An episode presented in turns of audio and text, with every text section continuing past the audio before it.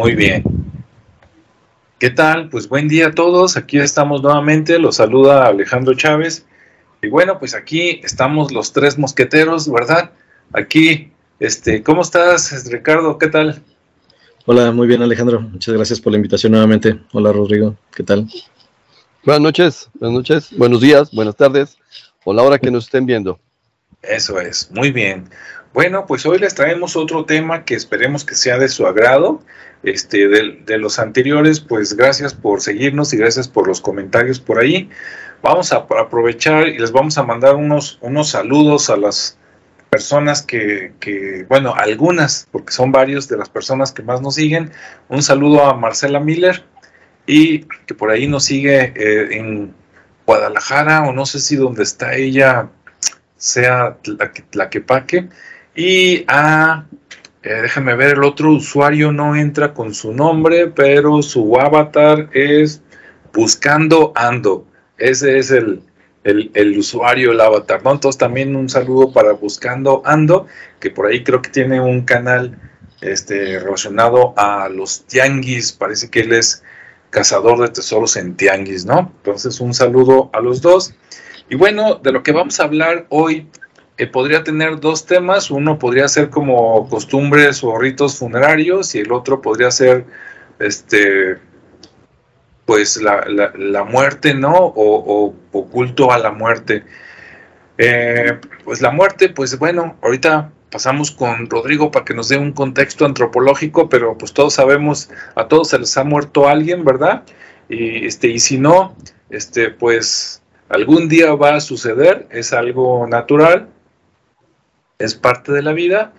Y bueno, pues durante los miles, decenios de miles de años que tenemos como cultura, como sociedad, ha habido diferentes sociedades y esas sociedades, sobre todo cuando están distantes y cuando se separa, digamos, un grupo étnico por mucho tiempo, resulta que luego las costumbres o los pensamientos varían y entonces ante un mismo evento como la muerte, pues hay diferentes respuestas, ¿no? Y bueno, pues vamos a darle. ¿Cómo ves, Rodrigo? ¿Qué, qué nos puedes decir al respecto? Bueno, si de alguna manera eh, algo le da significado a la vida, es precisamente la muerte. Eh, en otras palabras, eh, nos hace conscientes de que tenemos una limitación con respecto al tiempo y a la oportunidad de lo que podemos hacer. En general podríamos hablar de que la vida es bastante intrascendente. Por lo menos para la mayor parte de las personas, la vida es uh, un ciclo de, alguna manera, este, pues casi, casi predeterminado, ¿no? Eh, así como lo mencionan en biología, nacer, crecer, reproducirse y morir. O si nos vamos un poquito más detalladamente a cuestiones este, culturales y antropológicas, o sea, pues el nacimiento, bueno, la gestación, el nacimiento, primera infancia, segunda infancia, adolescencia o pubertad, que en algunos lugares existen las dos y en otros pues nada más la pubertad. Este, viene la juventud, la edad adulta, un periodo más o menos largo en que se puede dividir la edad adulta, la vejez y la muerte. Pero esto no siempre ha sido así. Eh, ahora hablamos de un proceso de vida que, eh, promediando en base a las estadísticas este, mundiales de este momento, pues hablamos de una situación de un proceso de vida de 77 años para las mujeres, 70 años para los hombres. Pero, ¿qué pasaría si el proceso de vida fuera un poco más complicado? Bueno, resulta que entonces tendríamos que eh, modificar las características o patrones de nuestra vida en base a lo que podríamos esperar. Así, en, en, condiciones desfavorables, por ejemplo, ha habido momentos donde el proceso de vida en general dura 30 años, 35 años, y por lo tanto los procesos de los que mencionamos y que vivimos actualmente se recortan. Entonces, ¿qué es la vida? Bueno, el significado es el que le podamos otorgar nosotros a la existencia. ¿Y qué es lo que sigue? Bueno, eh, como tenemos un desconocimiento general respecto a lo que pasa posteriormente, entonces empezamos a generar una eh, serie de alternativas. Ahora, el ser humano tiene características de experiencia espiritual, entonces a través de diferentes culturas, a través de diferentes este, elementos de conocimiento, llamémosle planta, llamémosle meditación, llamémosle yoga, llamémosle otro tipo de prácticas, de cualquier tipo, de alguna manera se puede conocer esta verdad trascendente o esta verdad que de repente permanece oculta al ojo de la mayoría. Y a través de ella nos damos cuenta de que somos seres espirituales que venimos transitando. Así que, ¿qué es la vida? Pues no es más que un tránsito, ¿no? Y por lo tanto, a la hora de la muerte, lo que nos damos cuenta es de que de alguna manera es una continuación o un siguiente peldaño o una situación de, eh, prolongación de la existencia. Y por lo tanto eh, se han generado conjuntos de creencias que nos ayudan a, establecer un proceso de vida en base a esas decisiones. Por ejemplo, eh, las culturas que de alguna manera llegaron a la conclusión de que existía este, el ser humano para la conquista y para la este, dignificación de la sociedad propia eh, por sobre la sociedad ajena, pues de repente crearon eh, ritos funerarios que hacían honor precisamente a, este eh, hacer y andar por la vida. Y, y su mitología, su creencia en general, está enfocada precisamente a que el que cumple con estas misiones o que cumple con esas características llega a un cierto lugar en específico. Llámele eh, cielo, Valhalla, llámese, em, ¿cómo se llama el cielo de los hindúes? Bueno, tienen varios, pero en fin, el, nombre que se le quiera dar siempre y cuando hayas cumplido con el requisito. En otras palabras, viene a ser específicamente eh, un constructo humano en base a lo que la sociedad estamos viviendo. Si nos enfocamos precisamente aquí en, eh, la zona de, América, eh, específicamente en la zona de México, que vendría a ser una parte de Aridoamérica y una parte de Mesoamérica, el factor climatológico es muy importante porque obviamente la vida se desarrolla en forma diferente cuando el clima es diferente y cuando el entorno en general es diferente. No es lo mismo morirse en un desierto a morirse en una selva. Entonces, bueno, si nos damos cuenta, la vida misma se, retroalimenta y nuestro cadáver, lo que queda de nosotros, forma eh, parte de la naturaleza posterior a nosotros. Así que de alguna manera estamos generando ese ciclo de continuidad. Así que si nosotros nos dedicamos a comer a los animales, a la hora de la muerte los animales se dedican a comernos a nosotros.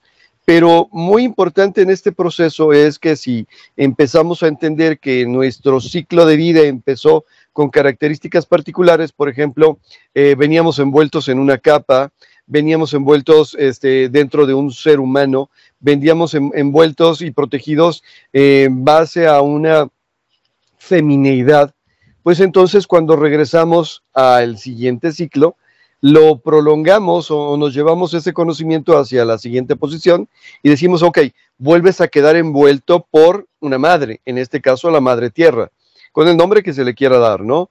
Vuelves a quedar envuelto en una capa y así que hay algunos ritos funerarios donde literalmente los metían en una caverna cavada por el ser humano y ahí tenemos las famosas tumbas de tiro y dentro de esa caverna una siguiente capa que vendría a ser, por ejemplo, una olla de barro o eh, directamente en la caverna con algunos de los adminículos naturales del proceso de vida que fueron importantes y que se consideran importantes para continuar con la siguiente vida.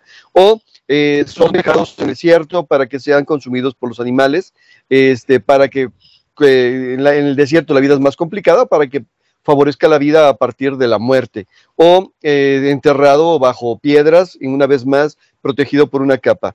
Al final lo que nos encontramos es que la vida es eh, el significado eh, a partir de lo que creamos, de lo que creemos en el contexto de la misión propia del ser humano. Ah, si hablamos específicamente de lo que ya hemos hablado, de las tribus de origen náhuatl que, este, ¿cómo se llama?, habitaron y que provienen normalmente de lo que se cree de las migraciones que vienen por acá, por eh, Siberia, por el estrecho de Bering y todo lo demás, pues eh, tenemos que pensar en primera instancia que tenemos una fuerte ascendencia, ascendencia eh, euroasiática, o sea, mongola y que ellos tienen dentro de sus culturas y sus religiones la creencia en el entorno, en, en, el, ¿cómo se llama? el respeto eh, y a la sustentabilidad de los eh, medios donde vivimos. Entonces, bueno, no eran tribus demasiado grandes, eran tribus que de alguna manera convivían con la naturaleza, eran tribus que eran migrantes, o sea, no, necesariamente eran este, de, las culturas que se asentaron en un solo lugar porque el medio era bastante complicado y así fueron descendiendo por este lado de, del norte del país, de, bueno, del norte del continente y luego del norte del país, y de esta manera fueron eh, a, partir de grupos más o menos pequeños. Ahora, para darle significado a lo que estaban haciendo a estas migraciones, eh, tuvieron que recurrir a sus dioses y para recurrir a sus dioses tuvieron que recurrir a sus muertos. Y en algún momento llegaron a la conclusión de que los dioses nos dictan eh, los hechos de la vida a partir de lo que nos está tocando vivir. Así que hay algunas comunidades, por ejemplo, que dan, ¿cómo se dice?, em, reverencia o, ¿cómo se dice? Un poco de, respeto hacia los dioses del agua, por decirlo otra vez, este, en el culto de la naturaleza, porque era necesaria, indispensable, por la falta o porque la carencia de ella, pues definitivamente nos lleva a la muerte, ¿no? Pero había otros que decían, bueno, sí, sí es importante el agua, pero este, sin el sol no crece nada, y entonces tenemos aquí sociedades que están basadas precisamente en el culto al sol, porque se daban cuenta que sin el sol no existía nada y estos eran en general los cultos que principalmente predominaban. Entonces, eh, el culto funerario tenía que estar eh, eh, alineado con esta creencia. En el caso, por ejemplo, de los reyes o de los tlatoanis, que eran los encargados de dirigir a los pueblos de, origen mm, este, náhuatl, lo que buscaban era decir, a ver, pues es que fuiste designado por los dioses porque al fin y al cabo tú quedaste como rey y eh, ya que fuiste designado por los dioses, pues obviamente se te tiene que dar un entierro para que puedas continuar tu camino. Y si aquí lograste grandes cosas, como Dios o, descendiente de los dioses, vas a continuar con obras más grandes. Y por lo tanto, se hacían unas eh, exequias, hacían unas em, eh, costumbres funerarias de reverencia, de admiración, de respeto, de, y todo enfocado a permitirle al alma continuar con su siguiente viaje dejando esta parte que, tenemos aquí, que es la parte física, que es la parte de, que, que, se queda, pero honrando a la parte superior. Y por lo tanto, bueno, ahí ya estamos hablando de cámaras funerarias, ya estamos hablando de cavernas, estamos hablando de lugares donde se dejan en el espacio físico donde se queda el cuerpo, pues eh, diferentes elementos. Si fue un gran guerrero, bueno, pues obviamente se le dejan armas, se le dejan este, ciertas cosas que tienen que ver con las deidades protectoras con las cuales nacieron, porque bueno, también tenía su sistema astrológico, y también con las deidades a las cuales adoraban, ¿no? Digo, en este caso era importante, insisto, la, vocación principal que tenía la cultura con la cual estaban. Entonces, al fin y al cabo, los sistemas mortuorios, las costumbres, tenían que ver con eso, con una continuación, con una vida que termina para dar origen a una nueva vida, tanto de los que se quedan como de los que se van. Y bueno, a lo largo de la historia nos ha tocado ver eh, eh, algunos elementos espectaculares. Digo, si nos hablamos, por ejemplo, de otros lados, pues podemos hablar de Tutankamen y su este, recinto funerario con sus diferentes ataúdes, incluso de oro, eh, con armas, con comida, con un montón de cosas más. Pero si hablamos de, también de, elementos de por acá, pues podemos encontrar a grandes señores que estaban acompañados de máscaras. Acá se recuerda que la, parte principal, más que los metales, estaban hacia ciertas rocas semipreciosas. Pues entonces máscaras de jade, máscaras de obsidiana, este, eh, los atributos propios de la veneración este, religiosa, por ejemplo, las narigueras, eh, las, los que, las que perforan acá los oídos, que no recuerdo cómo se llaman, este, em, los cuchillos de pedernal, las espadas o los macuahuitl, etcétera, ¿no? O sea, grandes cosas. Ahora, no es exclusivo ni, ni eh, determinado para el varón. Ahora que están tan de moda los temas acá feministas, hay grandes dirigentes en el mundo, no nada más en México, pero en el mundo, que han sido reconocidas porque por el periodo de tiempo donde de repente se quedaron sin pareja siendo las parejas de los señores, los, los que mandaban. Este, de repente en lo que se decidían uno y otros, ellas se quedaron al mando e hicieron excelentes papeles. Y ahí tenemos, por ejemplo, a la gran reina roja de por acá, de, la zona de, los mayas, de la zona de Palenque, si no me acuerdo mal, que también fue honrada y que también le permitieron tener su propia máscara funeraria, que también de alguna manera tuvieron que esconderlo, regresarlo a la tierra, regresarlo en su descenso al Xibalba, hacia el al inframundo, desde el cual iba a empezar su eh, nuevo viaje, eh, a través del cual tenía que pasar por ciertas este, etapas para volver a regresar a la vida, ¿no? Entonces, al fin y al cabo, la muerte y la vida son lo mismo. Y ahora nos regresamos a otra cultura, a los egipcios, y aquel eh, aforismo de, Hermes Trismequisto, o a él se lo atribuyen, o a, a, Tot, que decía que lo que es arriba es abajo. Aquí es más o menos lo mismo, lo que es en la vida es en la muerte. En otras palabras, es una continuación.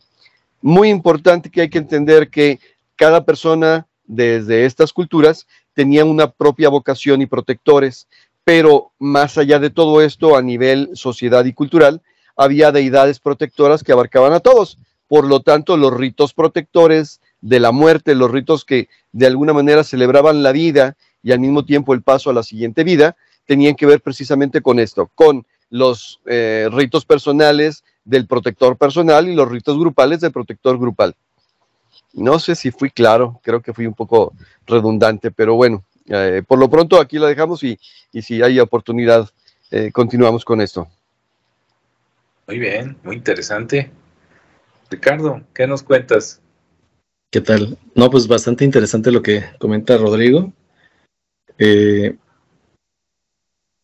de mi parte, traigo como algunos ejemplos, ¿no? De, esta parte de, de, los rituales, de cómo se celebran las ceremonias mortuorias pero básicamente todo lo que nos comenta Rodrigo es como la base, es el, principio de, cómo las culturas comienzan a ver a la muerte como ese, ese tránsito de la vida, eh, como esa continuidad, porque finalmente, como bien lo comenta, es, es un proceso, ¿no? Eh, la vida tiene una tiene un tránsito y la muerte con esa trascendencia, pues bueno, volvemos a, a, recuperarlo de una manera no, no física, sino más energética, para algunos este, con otro significado, pero finalmente vamos en, una línea diferente.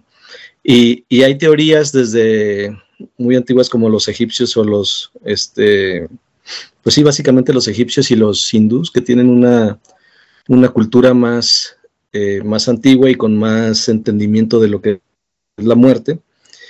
Eh, pero también, digo, están las situaciones modernas, ¿no? Donde ya incluso con, teorías eh, más modernas como la de Jean-Michel eh, Garner, que es, habla del desdoblamiento del tiempo, que si bien menciona el tiempo como un tema, pero básicamente explica el, cómo se desprende esa energía, se convierte en un ser humano y con el paso del tiempo en la vida, pues logras trascender y vuelves a retornar. Ah, finalmente se va desdoblando el ser humano y, se va convirtiendo en un propósito hasta que regresa otra vez con, a, esa, a esa luz central que al final de cuentas se representa como, como el sol, como la madre tierra, como el origen. Sí, entonces muchas de las culturas, pues bueno, tienden a hacer lo mismo, por así llamarlo, y cada una le da su toque o le da su, pues sí, su toque, lo, tropicaliza por alguna, de alguna manera, le da su simbología le da su marca como tradición y, eso es lo que los va diferenciando, ¿no? Pero finalmente todos, todas las culturas tienden a representar la muerte como un simbolismo en el camino a trascender, aunque para algunos eh, es, es una forma muy natural, para otros es algo que ya se genera con un tema de, digamos, como en las culturas mexicanas, ¿no? México tiene una cultura muy, muy amplia, va de regiones, cada región es como una cultura diferente. Tenemos una, este, tanto en la, en la parte de la comida como en, en las, en las este, tradiciones, es, es, muy amplia. Entonces, algunos lo ven como un drama, para otros lo ven como una fiesta. Entonces, eh, incluso hay, hay eh, yo recuerdo mucho este, el tema de los funerales con las pláticas, ¿no? Generalmente desde niño me tocaba, me tocaba ese, ese tema de, la, de asistir a un funeral y resultaba que eran tertulias, ¿no? O sea, era, era platicar, volverse a reunir con la gente, hablar de lo que le había, lo que, cómo era la persona, eh, y obviamente pues ahí salía todos los, ahora sí que ningún defecto tenía el que se estaba, el que ya se había ido, ¿no? Entonces era, era muy interesante porque, porque observabas como, por un lado, era, era así en la familia, por otro lado, era, era, era una reunión de risa, ¿no? Era el contar chistes. Eh, sí había esa parte dramática de, del, del, que pues estás perdiendo a alguien físicamente, pero también era el estar en esas, en esas sesiones de chistes y dices, wow, cómo, cómo las culturas eh, en ciertas regiones lo ven como una como un proceso normal y simplemente tienes que hacer el, el rito o, el, o el proceso de, la velación, después de, este, llevarlo, hacer sus, las, partes ceremonial, y en otras pues es también el, aprovechar esas, esos este, momentos para, para recordar al, difunto, pero de una manera más cómica. Y, esto se sigue, se sigue dando, sobre todo aquí en México, que, tenemos esa, esa cultura de, de todo hacerlo chiste, por así decirlo, o hacerlo meme, hablando en términos más modernos. Pero bueno, también eh, eh, están otras cuestiones donde la misma muerte pues va, va dando esa simbología. Y, por ejemplo, en, veía unos casos en África donde, donde los ritos eran muy simples. o sea, se, había alguien moría, lo, lo envolvían en una manta, lo entierran y, y sin tan, bueno, con una ceremonia y unas danzas alrededor de ese día, eh, con fogata y todo, pero después de siete años continuaba esa ceremonia, porque exhumaban el cuerpo, lo sacaban todavía con, la manta este, envuelta, y luego su ceremonia era entre toda la gente que conoció al difunto, lo sacaban muy alegremente, eh, danzaban, y lo empezaban a aventar. De hecho, tenían que aventarlo siete veces al aire. Entonces, era muy extraño porque dices, en una de esas se les va a desbaratar. Por lo menos yo esperaba que, sucediera eso, pero no sucedía. Posteriormente lo bajan y, este lo, lo están como, como cuidando ahí, hacen un rito alrededor de él, muy, muy extraño, porque al final es como, bueno, al menos yo no lo entendía porque eh, se me hacía como que, bueno, ya, ya lo despidieron en algún momento, lo, están sacando nuevamente, lo festejan y vuelven a caer en una, en una tristeza, ¿no? En un momento triste, por así llamarlo. Y bueno, ese es como parte de, ese rito que me tocó ver. Y luego otro que, también sucede en, el Tíbet, por ejemplo, donde los, los que son los difuntos, pues obviamente son ofrecidos a los a, a las aves estas de rapiña, eh, se me fue la palabra ahorita, lo traía. Los buitres. Los buitres, sí, gracias, Rodrigo.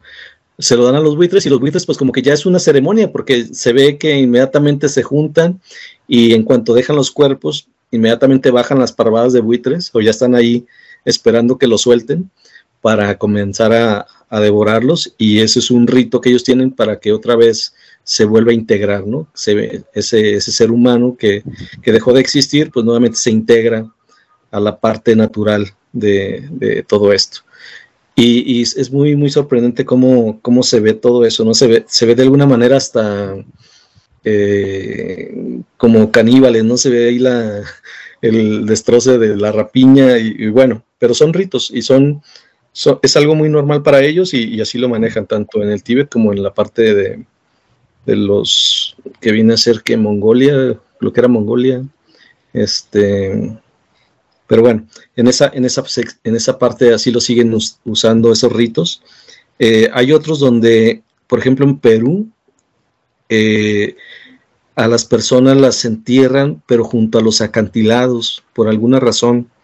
Eh, yo pensé que, que, los enterraban así por si en algún momento por temas de catatonia, como el, la frase esta de Salvados por la Campana, que al final de cuentas tiene una relación con las personas que eran catatónicas y que, y que los tenían que velar o tres días, y, e incluso al momento de enterrarlos, el, el, ataúd tenía una soga que daba hacia donde estaba la persona para que tocara la campana.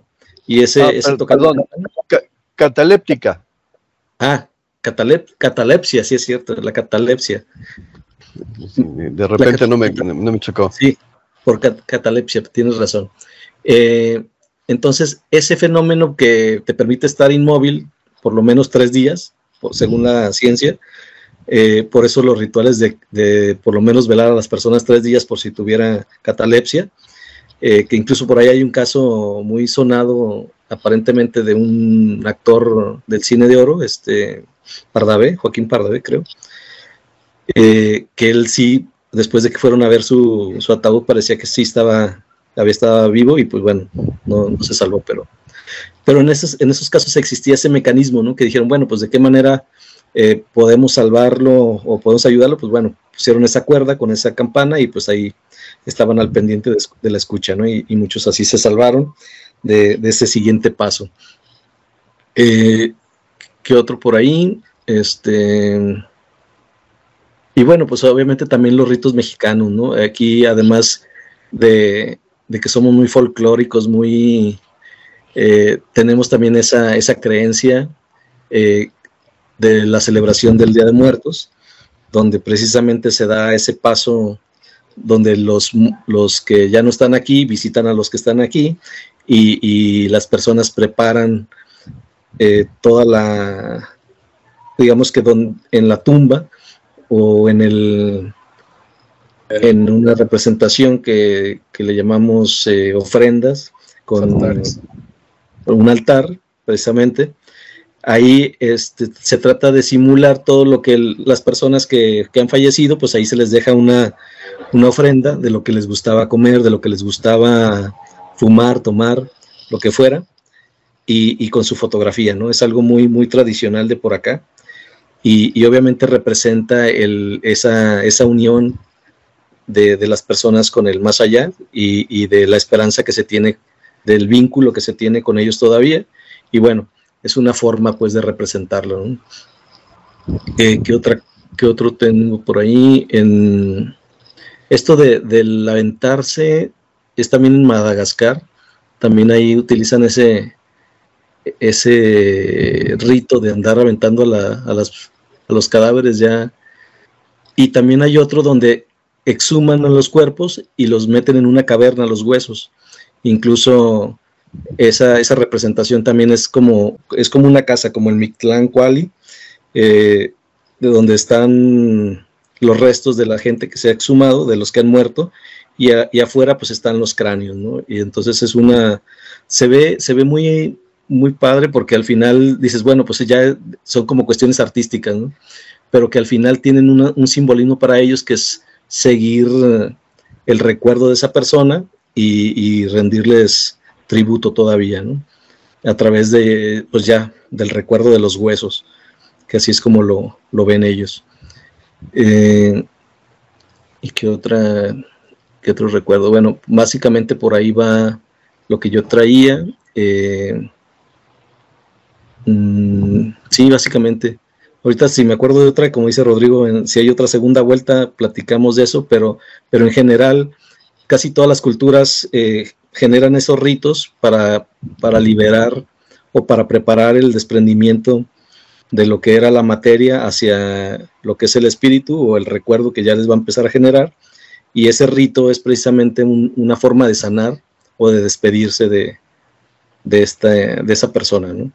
Entonces, eh, obviamente, como también comentaba Rodrigo, muchas de las, de las veces se, se acompañan de cosas, es decir, los entierran con cosas eh, como las tumbas de tiro que, que van dejando ahí los, las vasijas o las este, piedras, pues hay quienes incluso hasta cargaban con las mascotas, ¿no?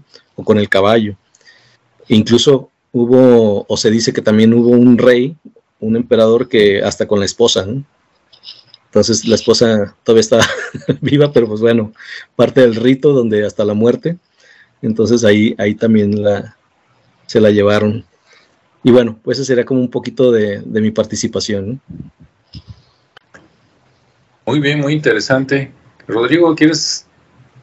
Ah, sí, sí, bueno, eh, si, si hay algo que caracteriza internacionalmente a la cultura mexicana es el fabuloso Día de Muertos, ¿no? Eh, si ustedes y yo este, nos ponemos de acuerdo de cuándo empezó esto, pues en la grabación de la película de, de 007, donde hicieron un festival que se volvió de repente una tradición nueva, pero una tradición. Y eso puso en la mira y luego apareció la película de Coco de Disney y, y que se trata todo esto. Pero bueno, esta, esta, parte del Día de Muertos es, al fin y al cabo, eh, la representación viva de que por lo menos una vez al año hay que considerar la muerte. La muerte está presente con nosotros cada día y lo vemos cada día, ¿no? Digo, si de, de repente nos encontramos con un noticiero, un periódico, una página web de noticias, pues la muerte es literalmente eh, el titular eh, más frecuente que nos podemos encontrar. Ahora, las comunidades eh, eh, que se dedican a la agricultura en general, una vez más conectadas con la naturaleza y conectadas con el entorno, eh, detectaron hace muchos, muchos miles de años que el ser humano vive de acuerdo al ciclo natural de la naturaleza, porque es parte de ella. Y entonces hay ciertos momentos del año en los cuales nosotros podemos distinguir algunos puntos muy característicos del entorno que obviamente configuran nuestro quehacer. Así, por ejemplo, tenemos el, nacimiento del año, que vendría a ser en la mayor parte de las culturas antiguas y tradicionales, por ahí el inicio de la primavera. ¿Por qué? Porque la primavera básicamente es el resurgimiento de la vida después de la muerte que representa el invierno. Y entonces tenemos por ahí este que se da normalmente por la, ahora actualmente decimos 21 de marzo, pero ellos tenían ubicadas astronómicamente la posición en la cual el Sol se cumplía con estas características y de alguna manera empezaba un ciclo de nuevo. O sea, ellos hablaban de ciclos. Algunos lo, tenían especificado como años, con los nombres correspondientes que ellos eh, idearon para ello, y otros sencillamente identificaban el ciclo. Y bueno, eh, nos encontramos dos puntos específicos que nos hablan de la muerte. Uno de ellos es obviamente el nacimiento, que es el inicio de la vida, porque nacer a esta vida significa morir a una vida anterior. Sí, o sea, eh, eh, es que hablando de continuidad y de transición, nacer a esta vida significa que dejamos otro lugar y en ese otro lugar este, este, ya no tenemos existencia porque nos venimos a trasladar nuestra existencia a esta vida y al periodo de tiempo que nos toque estar aquí. Y el otro punto es más o menos en el otoño, eh, por ahí de, de, de, ¿cómo se llama? El periodo donde ya se está presentando em, la naturaleza, eh, la caída de las hojas de los árboles, o el inicio de los, eh, las primeras nevadas, o, de, o del frío, o de todo lo demás. Y ahí es donde tenemos, bueno, más o menos ubicado esta situación, pero igual en la en la experiencia espiritual que representa la vida, las eh, culturas em, tradicionales más conectadas con su entorno y consigo mismas, se dieron cuenta de que estas eh, se presentaban características muy particulares y eh, que para darle un significado y un trasfondo y para que fuera fácil este, aprendérselo, pues generaron sus propias historias, ¿no?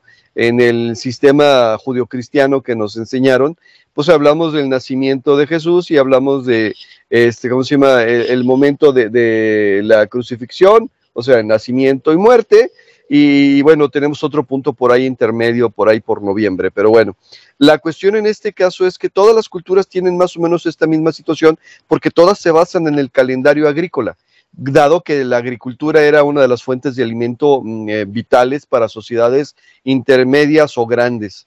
Entonces, bueno, eh, convirtieron esta observación en ese punto. Si ya nos vamos a cuestiones de aquí de, eh, elementos culturales, bueno, ustedes recordarán que para el Día de Muertos, eh, la creencia o la, la, idea general es que los muertos regresan y que en esos días podemos convivir con ellos. Bueno, para las personas que se dedican a esto, podrían hablar de que sí, efectivamente, para esas fechas, no exactamente esos días, pero para esas fechas hay un mayor tránsito ¿Por qué? Pues porque sencillamente se está alineando con el proceso natural de la naturaleza. Misma situación para el proceso del nacimiento que vendría a estar ubicado en el 25, que realmente dicen que Jesús nunca nació en esa fecha, pero que se alineó con el proceso de el sol invicto que manejaban los romanos y que tiene que ver eh, con otras tradiciones como la de los sumerios, como la de los egipcios, como la de tantas religiones basadas en la observación del sol. Moraleja, también en esas temporadas existe una alta presencia de, espiritualidad, de espiritualidad y, de gentes o antepasados, ¿no? Más allá de que se pueda creer o comprobar, era básicamente lo como lo representaban. Pero si ya lo trasladamos por acá, bueno, eh, tenemos que hablar de empezar a hablar de diferencias y hablar de lo que son los ricos y lo que son los pobres, ¿no? Eh, de quién se dedica o a quién se enaltece en una crónica, pasó una, una persona que hizo grandes cosas y para poder hacer grandes cosas se ocupaba cierta libertad y para tener esa cierta libertad tendría que ser de una casta, de una raza, de una característica, de una actividad que le permitiera hacerlo. Moraleja, pues tenemos las crónicas de las muertes de los grandes tlatuanis, las crónicas de las muertes de los, grandes personajes, de los grandes guerreros, y muy pocas veces tenemos las crónicas de las muertes de los alfareros y de los agricultores. ¿Por qué? Bueno, porque esto también habla de la de, ¿cómo se llama? trascendencia misma de la existencia, ¿no? Aunque de repente yo digo que está medio al revés, porque un alfarero puede fabricar cosas que pueden utilizar muchas personas. En cambio, este, ¿cómo se llama? Un guerrero, pues puede acabar con la vida, pero ¿y cuántas puede fabricar, no? Ok, pero en fin dado a que la necesidad de, conquista ha sido también inherente al ser humano, pues se honra normalmente a personas de, cierto linaje, de cierto poder, de cierta eh, orden o, estructura o jerarquía social. Eh, ya más hablando de las cuestiones populares, de las cuestiones de, de costumbres, bueno, no sé si recordarán ustedes que hay una comunidad aquí en México, no recuerdo el nombre, donde para el Día de Muertos sacan a sus muertitos o sea, si todavía están en estado por ahí, este, en, buenas condiciones, este, abren la tumba, lo sacan y comen con el muertito ahí, o sea, literalmente le llevan la comida ahí y esto está, como dices tú, pues rarísimo, ¿no? Digo, pero bueno, al fin y al cabo es reconocer el pasado y decir, yo honro el pasado a través de la persona que me dejó aquí en este lugar, porque tal vez un día de estos yo ocupe su lugar y alguien honrará el pasado a través de mí. Eh, los famosos velorios de allá del sureste de México, desde Veracruz, donde pues literalmente la música suena y suena mientras las plañideras lloran y lloran, ¿no? Acá en el occidente del país, en otros tiempos, pues precisamente eso, la contratación de las plañideras. Por ahí tenemos un video, Alejandro, el servidor, este, bueno, él, en su canal, yo en el mío, donde hablábamos del Panteón de, Belén. Y ahí cuando fuimos a, eh, reconocer, digo, yo en mi caso conocer, pero Alejandro reconocer, nos decían que pues la gente rica pagaba plañideras, porque decían que la gente rica normalmente vendría a ser déspota y que nadie les iba a llorar ni nada por el estilo, y que la entrada al cielo estaba marcada por las lágrimas que se derramaran por ellos. Moraleja, contrataban gente que llorara, ¿no? así como ritos funerarios, bueno, déjate celebro en muerte lo que no te pudo celebrar en vida, porque nunca te lo ganaste. ¿Sí? En, otros lugares, por ejemplo, y aquí me salgo un poco de México, pero también en algunos lugares de México, eh, se ocupaba la cremación. La cremación es hasta cierto punto antinatural porque literalmente estás eh, moviéndole el ciclo natural a la vida y a la muerte. En otras palabras, eh, lo que antes se descomponía en años, ahora se va a descomponer en horas, entonces ya de repente, pues sí, volviste a hacer polvo y volviste a integrarte con la naturaleza, pero con una influencia muy humana. En algunos otros lados, por ejemplo, acá en la península de Baja California, que también lo menciono yo por ahí en uno de mis videos, ellos acostumbraban enterrar primero y ahí los dejaban, pero luego eh, los dejaban en posición fetal y toda la situación.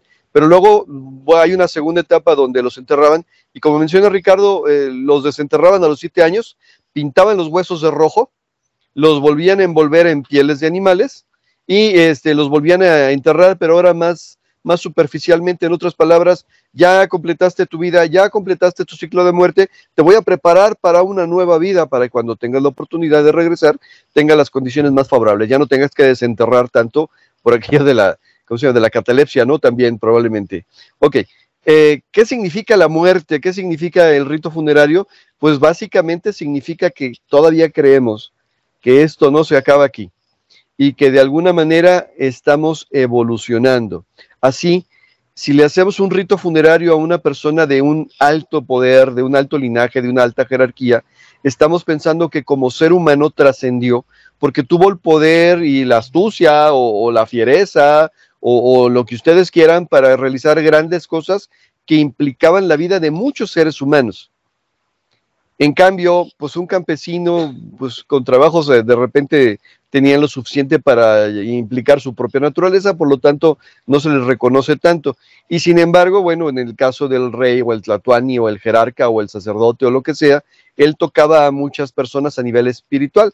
Moraleja, eh, si estamos hablando de un ciclo de vida natural y que aquí logró grandes cosas, quieres pensar que para el siguiente paso vas a partir de ahí para arriba, normalmente no de ahí para abajo. Por eso los ritos funerarios tienen estas características de, respetar pues el linaje o jerarquía social que alcanzaste a ocupar. No sé, a ustedes les ha tocado ver algo eh, tradicional, digo, especial o tradicional ahí en, el Día de Muertos, por ejemplo, yo nunca he ido a Pátzcuaro en el Día de Muertos, dicen que es muy bonito.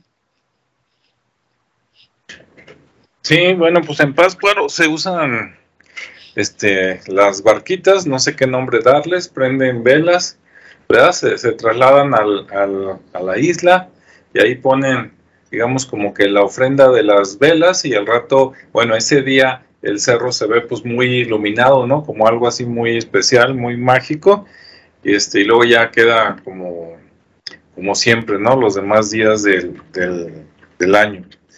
Este, ahora, hablando de costumbres, es interesante yo creo ver tanto coincidencias como diferencias, ¿no? A mí no me consta, pero yo alguna vez escuché cuando estaba muy joven que, por ejemplo, en Japón, cuando iban a, a un velorio, iban de blanco y nosotros vamos de negro. Sí, no me consta que vayan de blanco, ¿verdad? Que quisiera relacionar de que si eso es cierto, a lo mejor ellos lo ven como ponte limpio y pulcro, ¿verdad? Para despedir a alguien y a lo mejor acá lo vemos como oscuro por la parte del misterio, ¿no? No sé a dónde te vas, pero tu vida llegó a la, a la noche de tus tiempos, ¿no? Entonces vamos a vestirnos de negro. Ah, hay muchos enterramientos antiguos, este, de, por ejemplo, Voy a compartirles aquí rápidamente para los que no conozcan la tumba de Tiro. Estaba por, buscando por acá un video viejo que puse y ya lo encontré, nada más para ver la pura figura. Bueno, aquí está una tumba de Tiro. No quiere decir que todas eran así y que descendían y entraban por un lado, no, algunas entraban directamente por arriba. Pero por ejemplo, lo que se ve café, pues digamos que es la, la tierra, ¿no? Lo que está arriba es a nivel de piso, como diríamos en español entonces hacían un, túnel donde descendías para bajar. Estos huequitos que se ven aquí son como para poner el pie, digamos que hacían unas como escaleras con el mismo con el mismo material que había ahí abajo, independientemente de que tiraran una cuerda o no. Y luego ya bajaban y por acá ponían pues una como cueva, ¿no? Ya el que quiera decir, ¿verdad? Que pues es el, el útero materno de la madre tierra o lo que sea Gaia y si no, bueno, pues es la cuevita donde pones el, el este, los restos de las personas, ¿no? Y esta técnica, que digo, como hay muchos, esto, por ejemplo, de que haya doblez, digo, está bueno, ¿no? A lo mejor es la trampa de, como en los baños, ¿no? De este, para que no huela. Ahí está la curva. Pero lo interesante es de que de las culturas antiguas que son milenarias, que tenían estas que acá les llamamos tumba de tiro, pues esas tumbas de tiro también tenían la costumbre los egipcios y probablemente este, algunos chinos. Entonces es interesante ver que esas culturas antiguas coincidían en esto, ¿no? De hecho, en las culturas mexicanas, mientras más profundo era el pozo, por decirlo así, es que más jerarquía tenías, ¿no? Era una persona más rica porque tenía más dinero para escarbar y, no todos tenían una cuevita, había unas donde eran tres, cuatro cuevas conectadas, seguramente los abuelos, los padres, los hijos, ¿verdad? Ahí juntos. Entonces había unas muy espectaculares, así como las que hay debajo de algunos lugares por allá cerca de las pirámides en, Egipto. Entonces se me hace interesante que tengan esa coincidencia, que puede ser que sea coincidencia o puede ser que no, puede que sea un vestigio de alguna cultura común Acá arriba lo tapaban con una piedra laja, que sería como la tapa, estas que estamos viendo aquí, y encima de la tapa, ¿verdad? Que era obviamente para que no se vayan a caer al agujero los que vayan caminando en el campo. Después encima le pondrían otra piedrita que podría tener ahí en bajo relieve o sobre relieve, pues alguna figura este, que sería el equivalente a nuestras lápidas, ¿no? De aquí ya sea Alejandro Chávez, este, tatatán, ah, pues ellos también tenían ahí sus distintivos para saber qué tumba era de qué familia, ¿no? Y este, también, por ejemplo, eh, muchos, muchos, muchas tumbas de este tipo que a lo mejor tienen mil, mil quinientos, dos mil años o más, este, pues ahí se ve la costumbre de enterrar a los muertos con sus cosas, ¿no? Con su ropa, su comida, este, su vasija, el, el perrito, ¿verdad? Que al principio a lo mejor era un perrito real de los cholos quinkles, después mejor lo sustituyeron por uno de barro, ¿verdad? Que salía este, menos drástico, así como los que comentaban, ¿no? De los emperadores chinos, los primeros, que los enterraban no solo con la esposa, sino que con todos sus guerreros, pero pues imagínate, eso debilitaba el poder militar, ¿no? A la tropa, si hubieran seguido así, se hubieran extinguido, entonces seguramente todos han escuchado una tumba por allá en China donde encontraron los guerreros de terracota. Pues sí, ¿verdad? En lugar de matar y enterrar allí a 500 guerreros o no sé cuántos, imagínate toda la,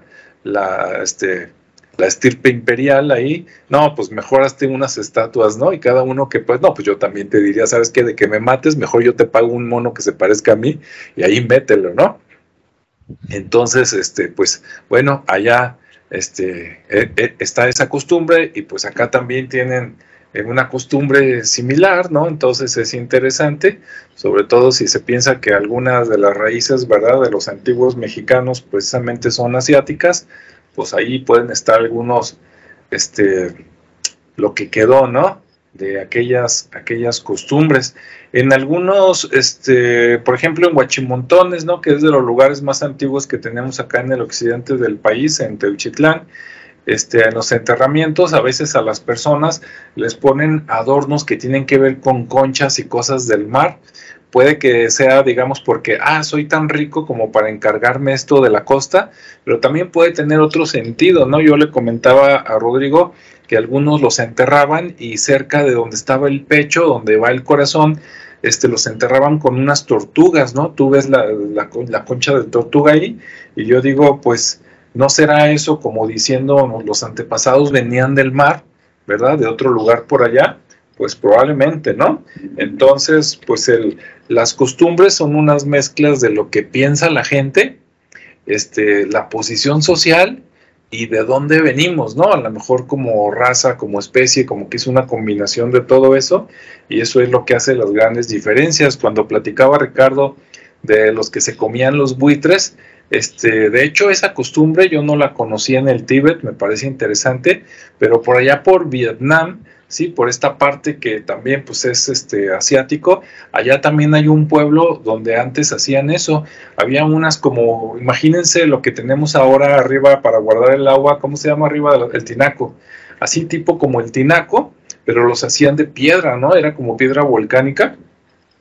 Y entonces se moría alguien y pues iban y lo metían ahí, ¿no? Dobladito, medio en posición de, de este, de así como que estás dormido y ahí los dejaban a que los buitres se los comieran y después iban por los huesos. Por un lado, a lo mejor es, como decían, ¿no? El, bueno, nosotros nos comimos a los animales, ahora ellos nos comen a nosotros, es parte del ciclo. Y por otro lado, también puede que haya sido más práctico y más rápido que los animales se comieran todo y después dejaran los huesos, a que tú lo pelaras, por decirlo así, y este, seguramente los animales lo hacen más rápido que tú, ¿no? Aparte, ¿qué va del animal que dices, bueno, ahí lo dejo y vuelvo a la semana o a los 30 días y ya está más o menos peladito? A que si tú hicieras eso, pues seguramente sería muy doloroso, ¿no? Ahí a ver, quítale la piel a tu esposa, a tu hijo, pues está medio cañón, ¿no? Dices, mejor mejor confiamos en la naturaleza y luego volvemos. Y, hay un lugar, no me acuerdo dónde se llama ahorita, pero donde hay un montón de vasijas. De hecho, le llaman el Valle de las Vasijas, donde hay, hay y no es un solo lugar, son varios en ese país. Este, pero el que tiene más tiene como unas 200 vasijas. Entonces imagínate una cultura que ya tenía una área donde vamos, los depositamos, se los comen los buitres, los pelan, luego vamos por los huesos y después ya los, los enterramos, ¿no? En algún lugar más pequeño y eso se usó durante cientos de años. Entonces sí hay costumbres pues muy, muy diferentes y muy, muy interesantes, ¿no? Otra que a lo mejor no, hemos platicado mucho, este, hablamos del, ¿cómo se llamaba? Cuando queman a la gente, bueno, se me fue el nombre, Rodrigo, pero bueno. cremación. La cremación, ¿no? Pero el antecedente de eso, pues tenemos a los vikingos, ¿no? También hasta en las películas. Las piras pues, funerarias. Se los importantes y una de dos o hacían una pira funeraria y ahí lo quemaban y ya que se reducían, pues le ponían piedras encima, o hacían una barquita, ¿no? Y ahí ponían el, este, el, cuerpo de la persona y le prendían fuego. De hecho, supuestamente la barquita, bueno, eh, a lo mejor esa es una vista romántica y nos están echando mentiras, ¿no? Pero en, la, en las películas ponen el cuerpo este, con material para que se, no sé, este, cosas de árbol, ramitas, para que vaya a prender rápido y lo echaban al agua, al laguito, al mar, y después el que era más bueno, el arquero, no, así bien, bueno, eso se ve muy de película, no sé si sea cierto, caía y le atinaba y luego se prendía todo, ¿no? Eso se me hace raro porque dices, eh, lo estoy mandando quemar, pero lo estoy mandando un elemento contrario que es el agua, ¿no? Entonces, eh, eso sí me causa conflicto, pero bueno, le voy más a la pira funeraria por acá en la Tierra. Lo otro, a lo mejor es invento de Hollywood, no sé si sea cierto o no, se ve muy, muy guau, ¿no? Pero dices, bueno, pues es que lo vas a mandar a que, a que se hunda el agua, ¿y por qué al agua y no a la madre tierra, no? Ahí como que está medio, medio extraña la situación. Um, era su medio natural de, transporte. Ah, respecto a los buitres en el Tíbet, mucho tiene que ver con el entorno. El Tíbet es frío. Entonces, si tú agarras un cadáver y lo entierras y lo sacas dentro de 300 años, está igual, o sea, está congelado se momifican los cuerpos por la temperatura tan baja que existe. Además, en general el suelo es pedregoso, entonces, bueno, tampoco hay mucho de dónde este, jalarle, ¿no? Es como lo regresas a la naturaleza, pues con los animalitos.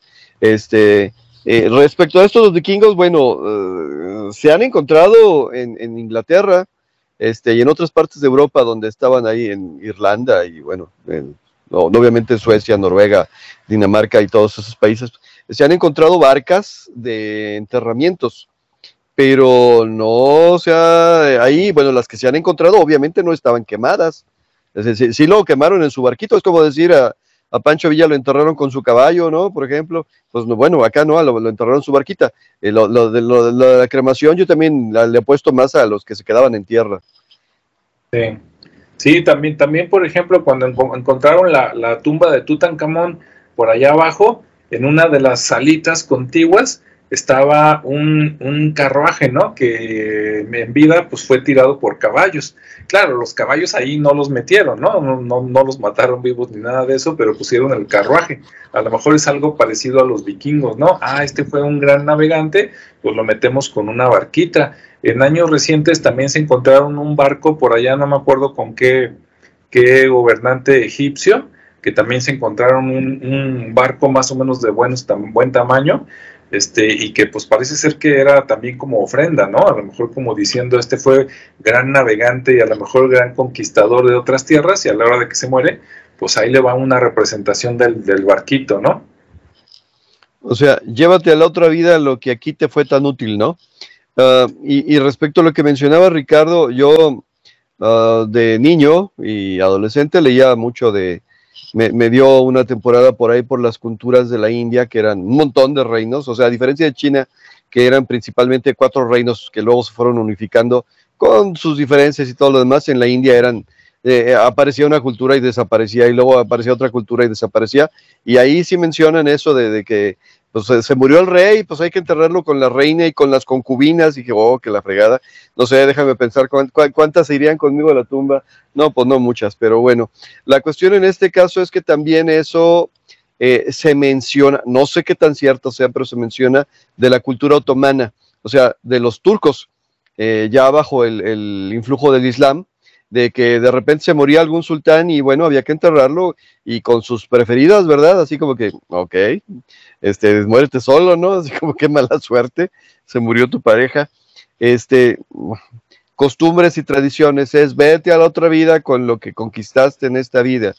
Eh, una vez más, esta visión eh, antropocentrista de decir, a ver, yo soy el que manda, yo soy el que conquista y yo voy a tener allá lo que pude tener aquí. Y luego te aparecen otras religiones que te dicen, pues sí, pero este, no cumpliste con los requisitos y, fuiste juzgado y bla, bla, bla. Ok, ese es otro, otro tema aparte también del cual habría mucho que, hablar, ¿no? Pero es, eh, bueno, eh, eh, la tumba de Tutankamón, el Valle de los Reyes, todo eso no estaba en las pirámides. ¿Sí? ¿Por qué? Bueno, porque los, las pirámides tenían otro ritmo, otra función, otra En cambio, algunas de las este, construcciones importantes de acá, del área de, Mesoamérica y de Aridoamérica, grandes, este, sí había sacrificios rituales en la construcción. Por ejemplo, en Teotihuacán encontraron por ahí, si no me acuerdo mal, este, de entrada alrededor de un, área de la, del área de la pirámide del Sol, si no me acuerdo mal, o de la Luna, este, 12 cadáveres distribuidos así, este, bueno, eran sacrificios para que esa gran obra que se iba a realizar tuviera los, este, ¿cómo se llama? El beneficio de los dioses, ¿no? Otra vez el, el darle sentido o significado a la vida a partir de la muerte. Entonces, bueno, sí, de repente hay algunas obras o construcciones que requieren de, o requerían de sacrificios humanos para poderle dar la importancia y, como pago a los dioses para que tuvieran la, no sé, eh, la, decencia de venir a, a amparar su obra. No sé cómo se podría decir eso. Sí, pues, pues dices, no, no requerían, pero se los echaban al plato, ¿no?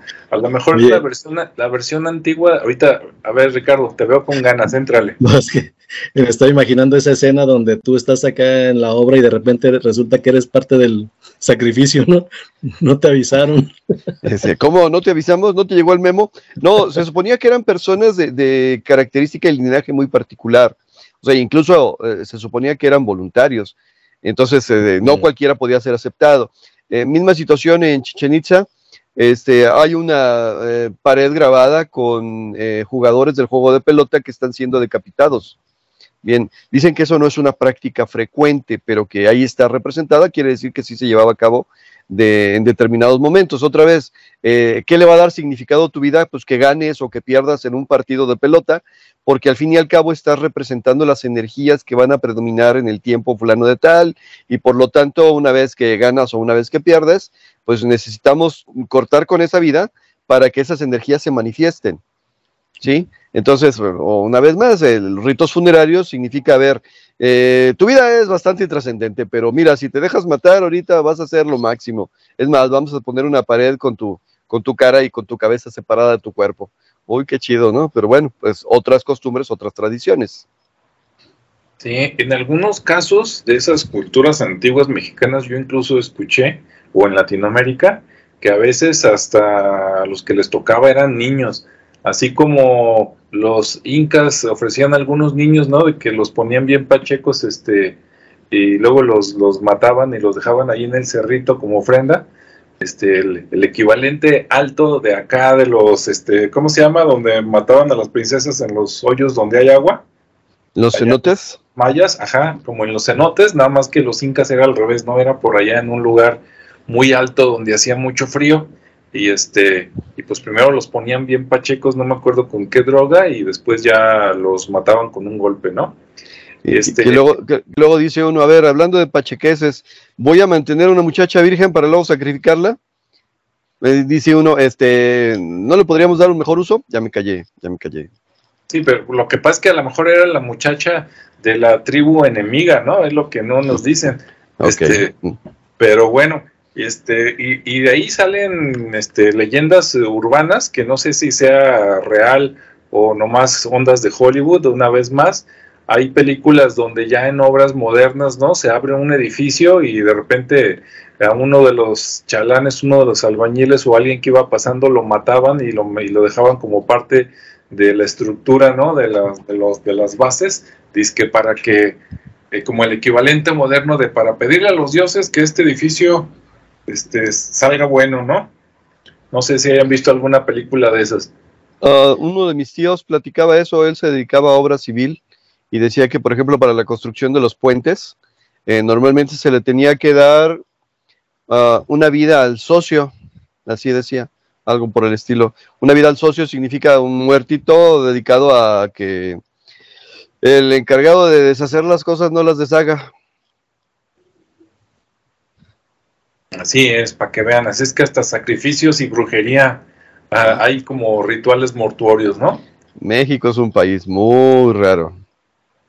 Sí, no, y también en otros lados, seguro, ¿no? Aquí porque estamos aquí, pero a los que nos están escuchando, a los que nos están viendo este video, si son de México, comenten, o si son de otros países, también sería muy interesante ver por allá. qué se usa de manera normal y cotidiana a la hora de que se muere alguien, qué hacen, cómo lo despiden o festejan, y por otro lado, cuál es el rito más raro que tengan por allá, ¿no? Que hayan sabido. Sería interesante que por ahí lo escribieran, porque seguro nos, vamos a, sorprender. Muy bien, pues bueno, así un poquito como concluyendo, este, para cerrar aquí el, programa. Ricardo, ¿alguna reflexión? Cuiden a sus niños. Cuiden a sus niños y los ritos, los rituales de la construcción siguen. no, pero digo, al final de cuenta, como se comentó, ¿no? Al final la, vida y la muerte son dos momentos de tránsito y que de alguna manera también el, el, hecho, a mí siempre me ha quedado muy claro, o, tengo esa idea de cuando se dice que van a alumbrar, cuando van a ser alguien que alumbra o que van a dar a luz, y la otra parte donde alguien muere y ve la luz, no sabes si en realidad hay, una conexión de nacimiento y de, regreso para algunos, porque al final de cuentas describen cosas muy similares en, en algunos casos. Y, este, y, y bueno, al final de cuentas los, los que nos vamos o los que se van, pues no se van del todo, ¿no? Y siempre, siempre estamos aquí en contacto de alguna u otra manera, ya sea por, por algún festejo o algún rito, o digo, siempre, siempre estamos en conexión con esas otras almas que ya se fueron, ¿no? Esas energías.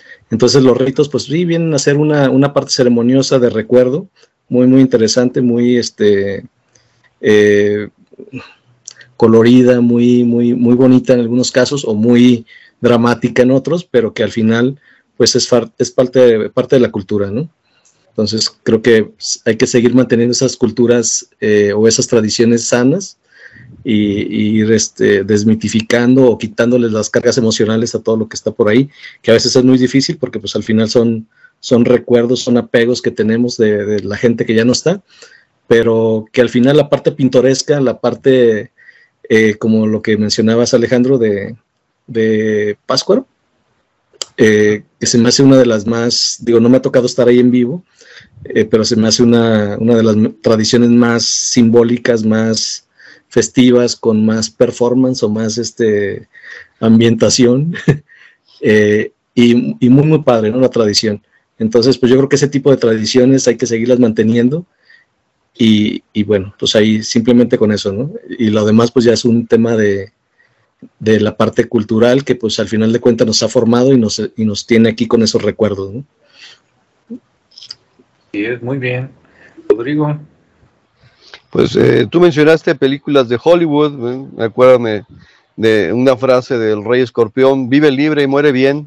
Esa sería básicamente la, la, la enseñanza, ¿no? Porque digo, ¿Qué pasa, en, mi opinión personal, qué pasa cuando eh, yo me muera?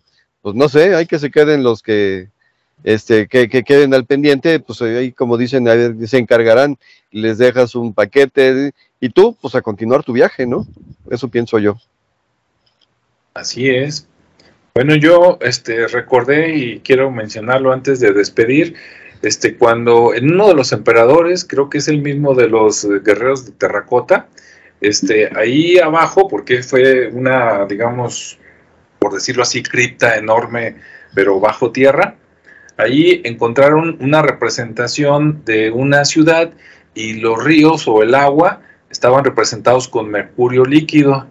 Después pasan los años y debajo de Teotihuacán también encuentran una cámara eh, subterránea también y también encuentran una representación como de una ciudad y el líquido con mercurio. Ahí es donde dices que hubo, como que es mucha casualidad para que sea casualidad, ¿no? Pero lo dejamos en el aire y ojalá y algún día este pues se establezca más claro ese vínculo, ¿no? Y que salga la verdad de la historia y no lo que nos han contado todos estos años. Bien. Bueno, pues gracias a todos por escucharnos. Este, no se pierdan todos los capítulos, los que apenas nos están escuchando, recomendamos que se echen un clavado al anterior porque todos están buenos. Y si te gustó, pues suscríbele, dale like, compártelo y pues nos vemos en el siguiente. Hasta luego a todos. Hasta la próxima. Gracias.